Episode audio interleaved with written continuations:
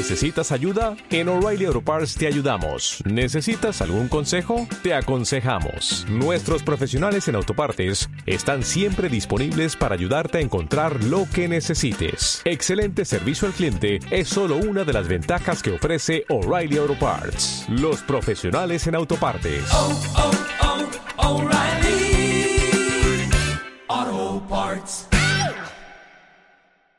5. El hosting y el dominio, poniendo en marcha tu proyecto online.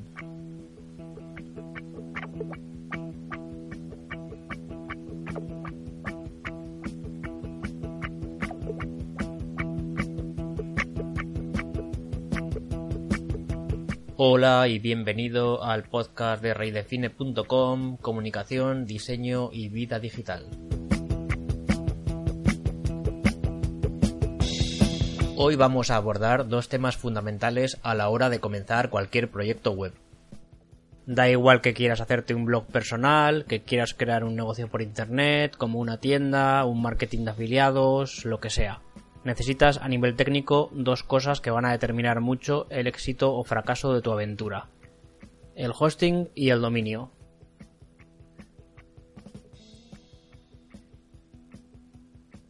El dominio. El dominio es tu nombre en Internet y elegirlo bien es fundamental a la hora de definir una estrategia de comunicación. En el pasado he cometido aciertos y errores registrando dominios. A veces, escoger el dominio perfecto es como jugar al gato y el ratón. Dedicas tiempo a hacer un brainstorming y los mejores nombres están ya cogidos. Puede ser frustrante, pero con estas pautas te será mucho más sencillo. .com, .es y otros primos hermanos. Ya sabes que hay dominios con diferentes terminaciones, ya identifiquen nacionalidades o tipos de negocio. El dominio global y más usado es el .com y, ante la duda, iremos siempre a por el .com por dos razones. La primera es que si te dicen que entres en la web dominios baratos, tu primer impulso será teclearla con el .com. Esto quiere decir que .com es la extensión que todos asociamos con una web por defecto. Y al ser una asociación universal, es la mejor razón para priorizarlo. Y una segunda es que aunque tu negocio sea por ejemplo español y solo pretendas vender en España hoy, quizá esto cambie dentro de un tiempo, y a buen seguro que cuando llegues al punto de querer internacionalizarte, alguien se habrá agenciado la extensión .com de tu dominio, esperando de este modo hacer caja a costa de tu dejadez. No obstante, hay algunas consideraciones o excepciones a esta regla. Aunque tu público objetivo esté basado en España y pretendas usar solo el .es, si puedes, adquiere también el .com. Nunca te vas a equivocar comprando dominios de más y apuntándolos al mismo lugar. De este modo evitarás que alguien pueda aprovecharse de tu marca y o dañar tu reputación. Si estás segurísimo de que tu web se va a enfocar solo a España para siempre, puedes optar por adquirir solo el .es. Por otro lado, tienes que mirar si tu negocio juega con el dominio como eslogan o marca. Por ejemplo, que listo.es utiliza claramente el .es del dominio para darle un sentido que la gente recuerda. Este tipo de juegos con los dominios son vistosos y creativos. Imagínate que te llamas Ignacio y puedes registrar el dominio ignac.io. ¿No sería maravilloso? Tu dominio, tu marca. Restricciones a la hora de encontrar tu dominio vas a tener muchas, pero no las mires antes. Primero piensa en tus necesidades, haz un brainstorming y apunta ideas atractivas. Después, evalúalas con las reglas que te diré a continuación. No te apegues demasiado a una idea en concreto porque muchas de ellas tendrás que desecharlas. Sí que tienes que tener en cuenta que en un dominio puedes utilizar solo letras y números, quedando excluidos caracteres especiales tales como acentos de cualquier idioma, espacios, guiones bajos, barras, puntos o comas. Todo eso fuera. El dominio además no puede empezar ni terminar con guion simple. Es decir, que sí se pueden utilizar entre letras, pero supone un incordio a la hora de teclearlo, así que mejor evítalos. Además, Google ya ha empezado a penalizar los dominios con doble guion como posibles spammers. De modo que mejor prevenir y huir incluso de utilizar uno solo. Un dominio no distingue entre mayúsculas y minúsculas, así que por ese lado no deberás preocuparte. Las keywords, el aspecto SEO del dominio. Hay controversia respecto a este tema porque en su día el peso de las keywords en un dominio sí que fue muy determinante. De modo que fue usado para posicionar de forma poco natural comprando dominios con keywords de exóticas extensiones. Hoy en día como tantas otras prácticas abusivas, este peso se ha atenuado.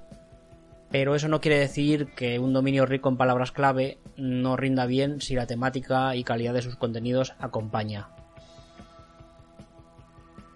En cuanto al número de palabras clave, es recomendable un máximo de 2-3, siempre dependiendo de su extensión. Recordemos que queremos un dominio corto y tres palabras en español, será fácil que nos den una cadena de texto considerable. En todo caso, hay que tener en cuenta que no contamos en estos 2-3 caracteres las stop words, artículos, preposiciones, etc., que pueden utilizarse en el dominio si forman parte muy importante de nuestra marca. De lo contrario, es mejor dejarlos fuera. Es decir, utilizar barpepe.com antes que elbardepepe.com. Aunque repito, todo en función de la marca. Un punto interesante dentro del dominio es el link building o el peso del enlace en el SEO. Si tu dominio contiene keywords, es probable que acabe teniendo enlaces apuntándole, creados por ti o por terceras personas, cuyo anchor text o el texto de ancla tenga el nombre del dominio y por tanto tendrá un buen link building por defecto, ya que las palabras clave a posicionar ya están en el nombre de ese dominio. Claves para elegir el mejor dominio. Elegir el mejor dominio para tu proyecto es a menudo un quebradero de cabeza. Ocupados, confusos o difíciles de recordar, hay muchas barreras que sortear hasta dar con tu dominio perfecto. Extensión del dominio. Un dominio, cuanto más corto, mejor. A menos caracteres, será más fácil de recordar, pronunciar y teclear, y será una marca más potente. La longitud mínima de un dominio es de 3 caracteres, sin contar la extensión. Un dominio de estas características es difícil de conseguir, sobre todo si queremos que se ajuste a nuestros planes. Suelen reservarse a marcas con siglas, como por ejemplo la marca electrónica JVC, pero normalmente no nos van a servir. Normalmente nosotros tendremos que enfocarnos a obtener dominios de menos de 10 caracteres, pues todo lo que perdamos en brevedad será devaluar el dominio. Recordable, tecleable y pronunciable. Tu idea queda genial sobre el papel. Es más, hasta tienes ya pensado un logo que te va de perlas. Es todo maravilloso. Un momento. ¿Has pensado en la usabilidad de ese dominio? Pues bien, el dominio tiene que ser, por un lado, pronunciable. Piensa en el marco de una conversación telefónica. ¿Serías capaz de transmitir tu nombre de dominio con facilidad a alguien que no lo conozca? ¿Necesitarías deletrearlo?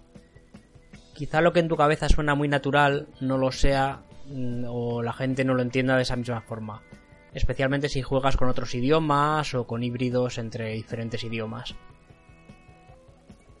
Tiene que ser recordable también.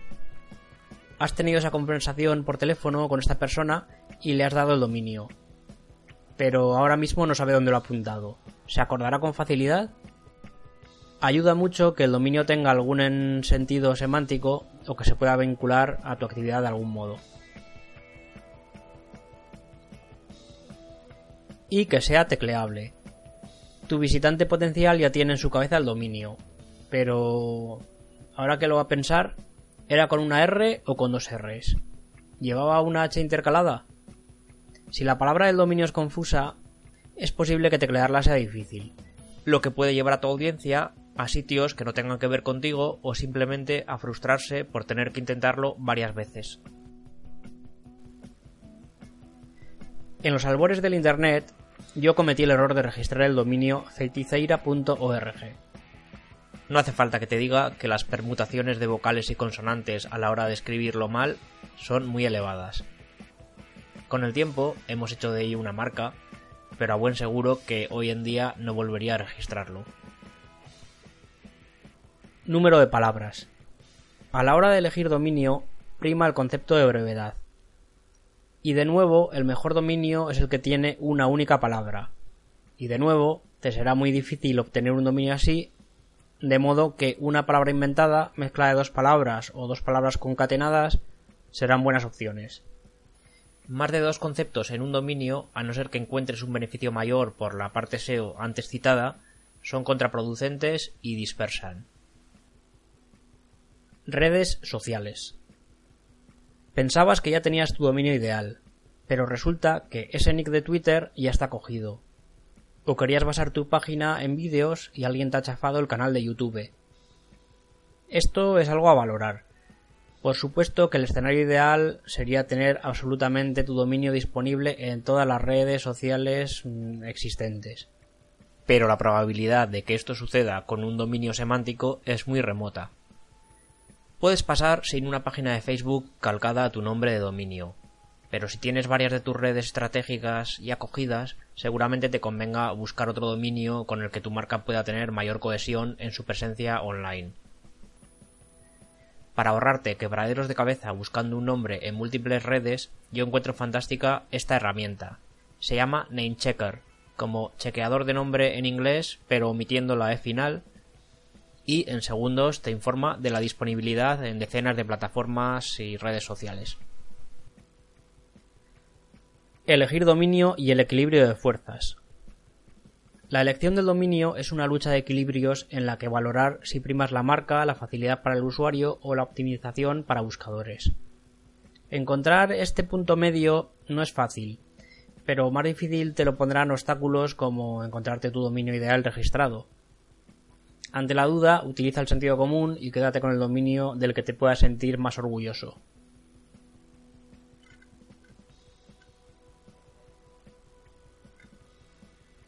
Elegir hosting. Buscando piso a tu web. Una vez que tenemos un dominio, o a la vez que conseguimos este, necesitamos un hosting. Elegirlo es una decisión que marcará tu web profundamente y puede asustar, sobre todo cuando nuestros conocimientos técnicos no son suficientes para saber cuál nos conviene más o menos. No es solo una cuestión de precio o de espacio, hemos de estudiar muchos factores a la hora de elegir el mejor hosting para nuestro proyecto.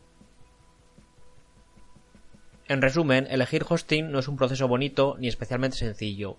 Es más bien un mundo confuso en el que los proveedores parecen hacer de todo para que no sea difícil comparar sus planes con los de la competencia. Además, su impacto en el rendimiento de tu web es brutal, por lo que la presión es mayor. De todos modos, si empiezas un proyecto nuevo, no te compliques, porque si las cosas van mal, todavía estarás a tiempo de mudarte.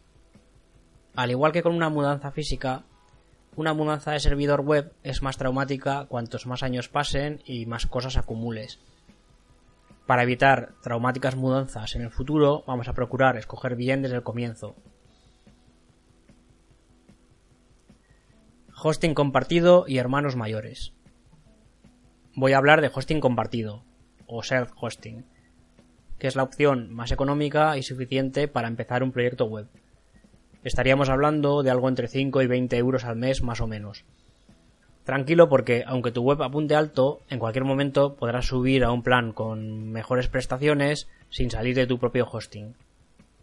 Ellos encantados, claro, porque pasarías a pagar más. Por ello, no voy a entrar en modalidades como los VPS, los servidores dedicados, etc. Conceptos que no harán más que liarte cuando estés buscando empezar con un hosting compartido, que es realmente lo único que necesitas. ¿En qué fijarse al elegir hosting? Cada vez que entres en una página de un proveedor de hosting verás diferentes ofertas. Los planes de hosting no son universales, es decir, no puedes compararlos fácilmente ya que uno ofrece más de una cosa, menos de otra, Quizá uno es más barato, pero te está escatimando en algo importante, etc. El proceso puede hacerse tedioso y para evitar la confusión hay que tener claras las variables que importan de verdad. La capacidad. Este concepto es sencillo, la cantidad de datos que puedes alojar en tu cuenta, ya sea 1 giga, 5 gigas, etc. ¿Cuánto necesitas? Depende de tu proyecto. Si se trata de un blog, no necesitarás gran espacio, ya que básicamente vas a incluir texto, que ocupa una cantidad ridícula de espacio, e imágenes. Estas últimas ya ocupan algo más, pero tampoco será para tanto si las subes optimizadas.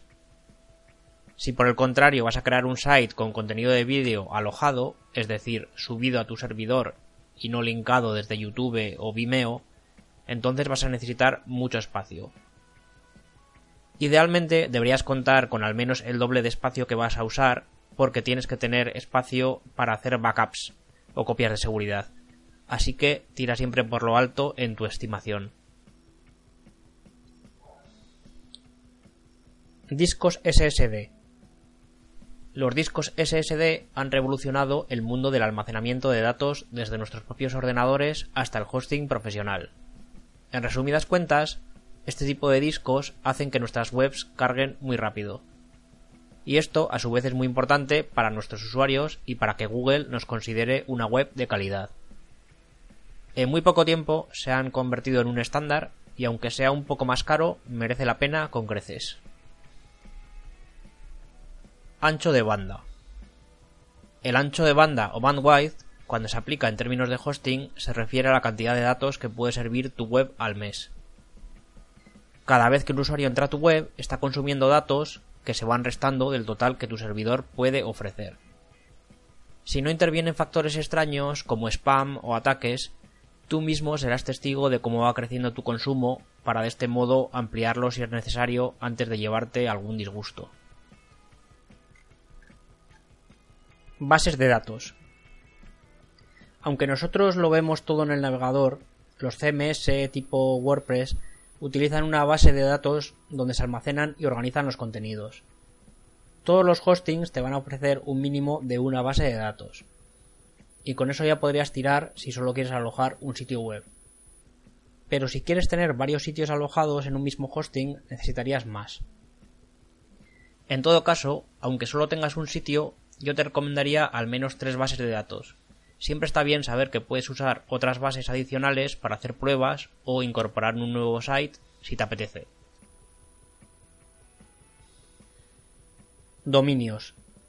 Gran parte de los hostings suelen ofrecer un dominio gratuito. Es lógico, porque saben que vas a necesitar uno y si pueden gestionarlo ellos, mejor que mejor. Un dominio no cuesta gran cosa y yo prefiero gestionarlo aparte y tener mayor control, aunque eso es una decisión personal. En cualquier caso, el dato importante no es cuántos dominios te ofrezca, sino cuántos dominios te permite apuntar a tu mismo hosting. Como en el caso anterior, un mínimo de tres sería lo ideal. Ponte que puedas tener una web, un blog y una tienda. Y, ¿por qué no?, quieras dominios diferentes para los tres. Soporte. Un error del que pecamos a menudo al elegir hosting es no prestar atención a pluses como el soporte técnico. Aunque controlemos lo básico sobre hosting, dar con una empresa eficaz en el soporte es fundamental. Dependemos mucho de la buena salud técnica y de la seguridad del servidor, pero sobre todo de la capacidad de respuesta de sus técnicos cuando tienes una incidencia. Y esto va desde el caso típico de que se caiga el servidor y lo solucionen con prontitud, hasta que te ayuden con errores que en principio son cosa tuya y puedes dar mil vueltas y perder mucho tiempo si tienes que investigar y solucionarlo tú mismo. Si además tienen soporte específico para el CMS que uses, mucho mejor, pues podrán ayudarte a aprovechar las características técnicas del hosting para mejorar tu web en concreto. Tecnología del servidor. Existen otro tipo de condicionantes que puede que te interesen menos, pero no está de más saber a la hora de elegir hosting. Por ejemplo, la mayoría de servidores funcionan en el entorno LAMP. LAMP significa Linux, Apache, MySQL, PHP, y es la fórmula ideal y el estándar de servidores web. Aparte, es conveniente que tengan un panel de administración sencillo de usar, siendo cPanel el más universal. Desde aquí Podrás controlar las bases de datos, las cuentas de FTP, las cuentas de correo, los dominios, las copias de seguridad. Y aunque de primeras te suene todo muy técnico, aprenderás a hacerlo gracias al interfaz gráfico. Dentro de esta interfaz también podrás instalar WordPress o PrestaShop con un solo clic, algo muy cómodo y rápido. Localización de los servidores. Un extra a tener en cuenta es el país en el que se encuentren los servidores. Encontrarás muchos hostings, sobre todo de multinacionales, que quizá tienen la web traducida al español, pero sus servidores se encuentran en Estados Unidos, en la India o vete tú a saber dónde. Esto no es malo de por sí, pero si tu web se enfoca a un público español, lo mejor es tener el servidor en España, pues el tiempo de respuesta será un poquito menor. Esto también tiene la ventaja de que seguramente te puedas comunicar mejor con ellos y tampoco está de más apoyar un negocio local que tribute en tu país por unos pocos euros de más.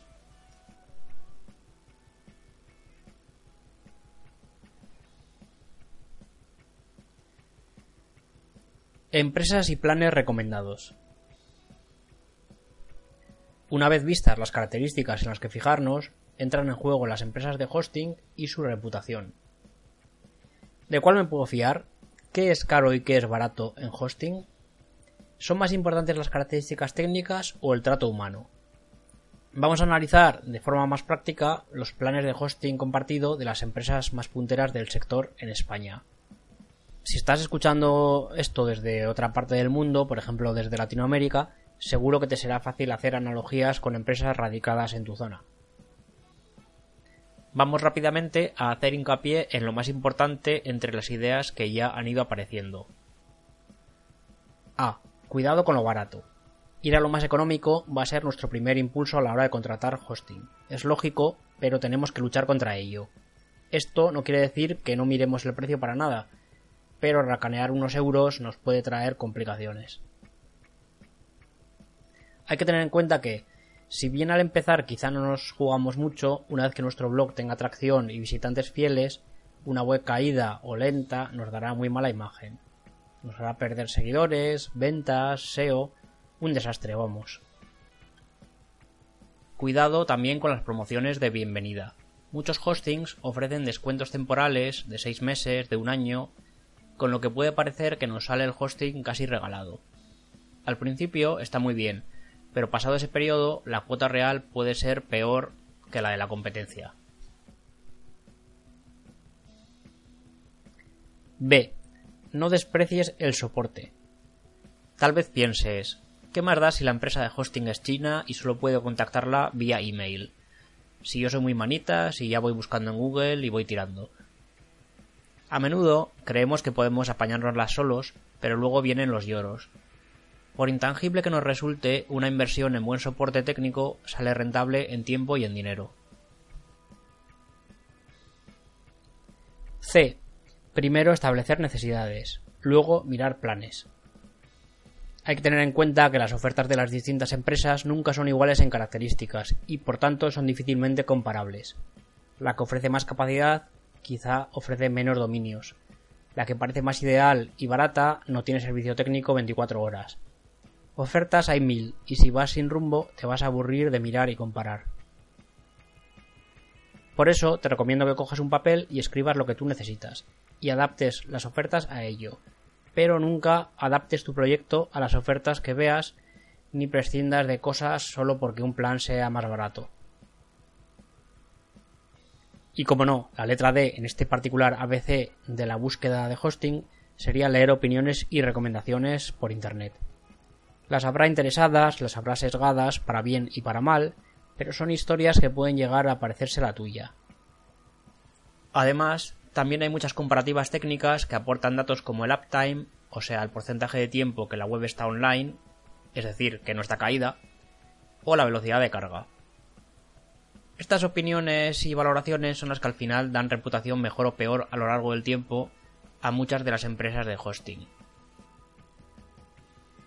Recalcamos de nuevo que estamos hablando de contratar hosting compartido, sin entrar a valorar si estas empresas son mejores o peores en otros productos más avanzados como VPS o servidores dedicados. Web Empresa, la voz de la blogosfera. Web Empresa es una empresa de hosting de Barcelona. Es veterana, pero pegó muy fuerte hace pocos años en el mercado del hosting español, popularizando el uso de SSDs y convirtiéndose en una favorita de la comunidad blogger, a la cual debe gran parte de su buena reputación. Promete velocidad, seguridad y enfoque a WordPress. Su mayor pega son precios altos en relación a la capacidad que ofrece. Es decir, si necesitas una web grande con mucho material audiovisual alojado, imágenes, vídeos, tendrás que ir a planes costosos. Plan recomendado web empresa. Estándar. 79 euros al año. 2 GB de espacio, 120 GB de transferencia. Hay otro plan más barato, pero un GB de espacio es muy limitante. Rayola, el factor humano. Si algo me gustó desde que conocí Rayola fue su honestidad leyendo artículos y entrevistas a sus creadores. La idea de que tras tu hosting haya personas comprometidas y entusiastas en vez de burócratas pasándose los tickets de unos a otros resulta fundamental.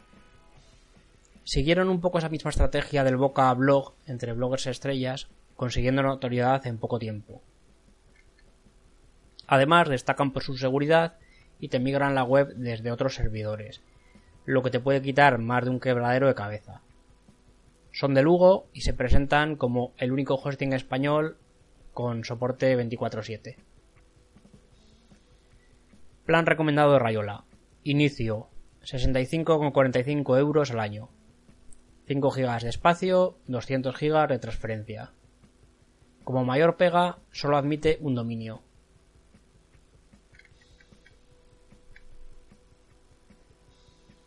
Host Europe. Fast Hosting. Si incluyo Host Europe, aunque no es mi recomendación, es porque lo he probado durante mucho tiempo y tiene una gran ventaja. Un precio imbatible para una calidad aceptable. Es decir, que es muy barato y si no tienes ningún problema es buena opción. En la misma liga pondríamos, por ejemplo, a HostGator o a la archiconocida One and One. Eso sí, como todo lo barato, tiene esa sensación de fast food. Ellos quieren cobrar primero y preguntar después. Y si tienes que recurrir a su soporte, ármate de paciencia y valor. Seguramente lidarás con técnicos que no tienen mucha prisa y conocimientos los justos para derivarte a otro técnico superior a nada que el problema sea grave. Recomendado solo para webs muy simples y cuando no haya presupuesto para más. Plan recomendado en Host Europe, Starter, 43,41 euros al año o la oferta que haya más barata en ese momento. 25 GB de espacio, tráfico ilimitado, entre comillas. Entre comillas digo lo ilimitado porque a la hora de contratar un hosting esto de ilimitado no existe, aunque muchos lo vendan. Los equipos tienen una capacidad determinada, aunque haya de sobra. Por tanto, es una promesa ficticia.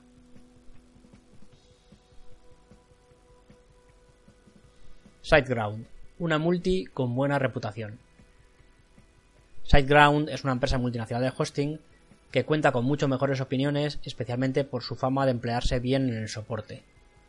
Realmente son rápidos y efectivos.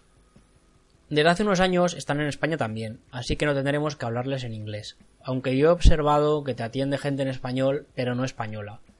Por eso, personalmente, y dado que el tema del hosting tiene mucha terminología técnica inglesa, me parece que vas más al grano si les hablas en inglés. Pero bueno, eso es cosa mía. Muchos webmasters y proyectos asentados confían en ellos por encima de su competencia. Plan recomendado SiteGround. Startup, 47,40 euros al año. 10 gigas de espacio y más o menos 10.000 visitas mensuales. Contratar hosting en resumidas cuentas. Como conclusión, tanto Rayola como Web Empresa son dos opciones locales de calidad, mientras que SiteGround es el gigante del hosting más reputado. Yo me quedaría con Rayola antes que Web Empresa porque no racanean tanto con el espacio. Y si tu presupuesto es más ajustado, SiteGround es una opción fiable y muy valorada a lo largo y ancho del globo. Por supuesto, hay muchas más empresas de hosting, y no es que todas las que quedan fuera no valgan la pena, todo depende del tipo de proyecto. Solo he querido ponerte las cosas lo más fácil posible. Ya ves que la elección del dominio y del hosting no es algo que hacer con ligereza, pero que sabiendo bien lo que necesitas no tiene por qué asustarte tampoco. Espero haber aclarado tus dudas y si te ha parecido interesante, suscríbete para saber cuándo subo un nuevo podcast. Hasta entonces, pasa muy buen día y nos leemos en reydefine.com.